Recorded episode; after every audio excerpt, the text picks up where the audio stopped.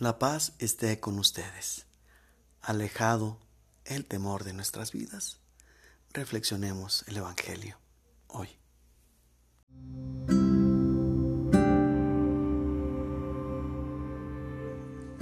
Del Santo Evangelio según San Lucas.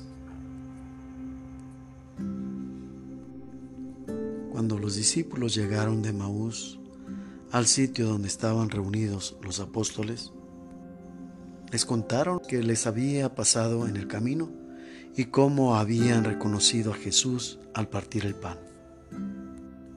Mientras hablaban de estas cosas, se presentó Jesús en medio de ellos y les dijo,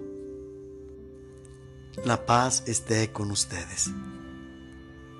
Ellos, desconcertados y llenos de temor, creían que era un fantasma. Pero Él les dijo, no teman, soy yo. ¿Por qué se espantan? ¿Por qué surgen dudas en su interior? Miren mis manos y mis pies, soy yo en persona. Tóquenme y convénzanse. Un fantasma no tiene carne ni huesos, como ven que tengo yo les mostró las manos y los pies. Pero como ellos no acababan de creer de pura alegría y seguían atónitos, les dijo, ¿tienen aquí algo de comer? Le ofrecieron un trozo de pescado asado. Él lo tomó y se puso a comer delante de ellos.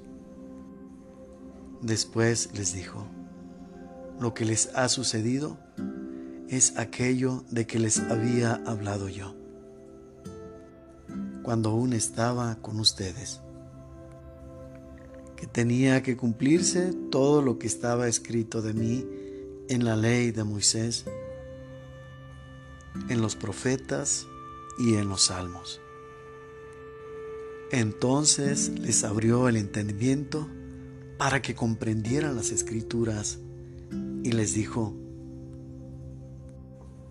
está escrito que el Mesías tenía que padecer y había de resucitar al tercer día,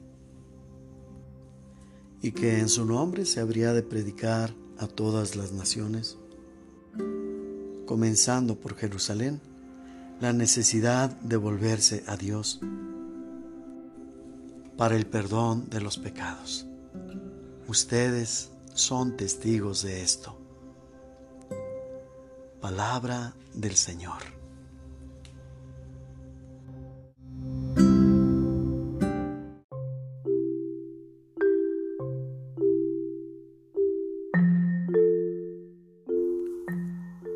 Hace dos días reflexionábamos que aquel que verdaderamente tiene puesta su esperanza en Dios no puede temer.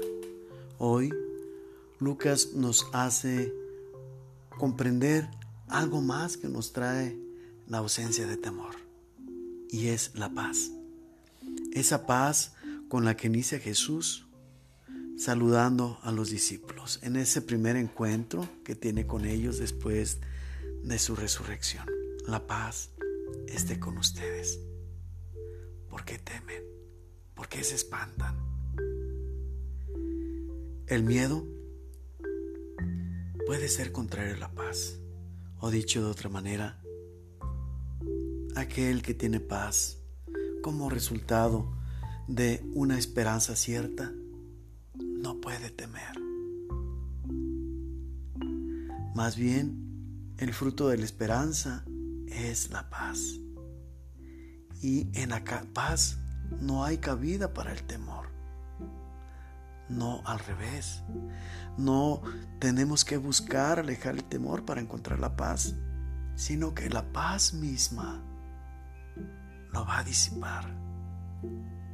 Aquel miedo que hacía que los discípulos se encerraban para que no les sucediera lo mismo que a su maestro, los tenía sumergidos en este temor y no podían experimentar la paz. Sino hasta que llegó Jesús. Después de ese pasaje de los discípulos de Maús, posterior a que regresaron a contar a los discípulos lo que les había sucedido, llega Jesús para complementar el hecho. Y les hace entender no solo lo que ya les había explicado a los apóstoles, de lo que estaba escrito de él en la ley, los profetas y los salmos, sino lo que debían comprender de esa realidad que estaban viviendo. Eso que está en la escritura habría de cumplirse y aquel personaje, el Señor, frente a ellos, era el hecho fehaciente que ratificaba el cumplimiento de estas cosas. Y los invita, tóquenme. Tengo carne y tengo huesos, no como los fantasmas. Pero en esa invitación no era una prueba fría para comprobar lo que no era, sino que además del propósito de que comprendieran lo que era, más bien era un encuentro con ellos, un acercarse a ellos para que sintieran la paz que solamente Jesús nos puede dar. Paz no es simplemente ausencia de problemas sino paz es verdaderamente estar en armonía, en comunión y en comunicación con Dios.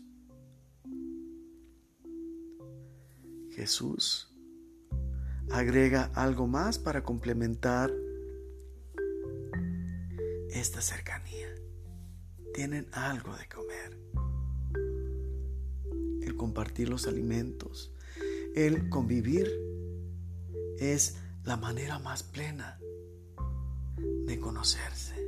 Es la manera más plena de participar en la unidad. Por eso la Eucaristía tiene como centro el objeto de la unidad entre los fieles. Una unidad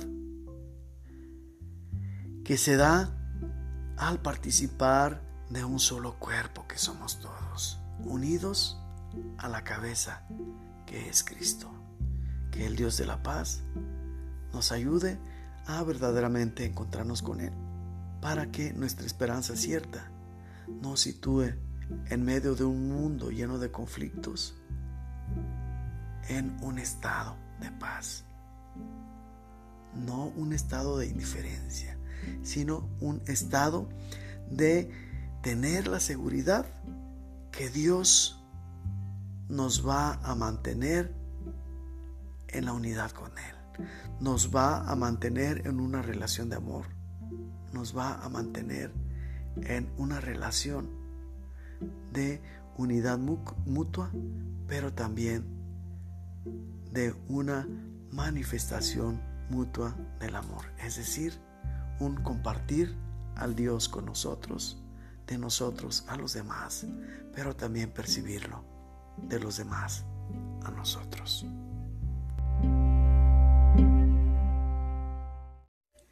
El Dios de la paz disipe tus miedos y te bendiga en el nombre del Padre y del Hijo y del Espíritu Santo.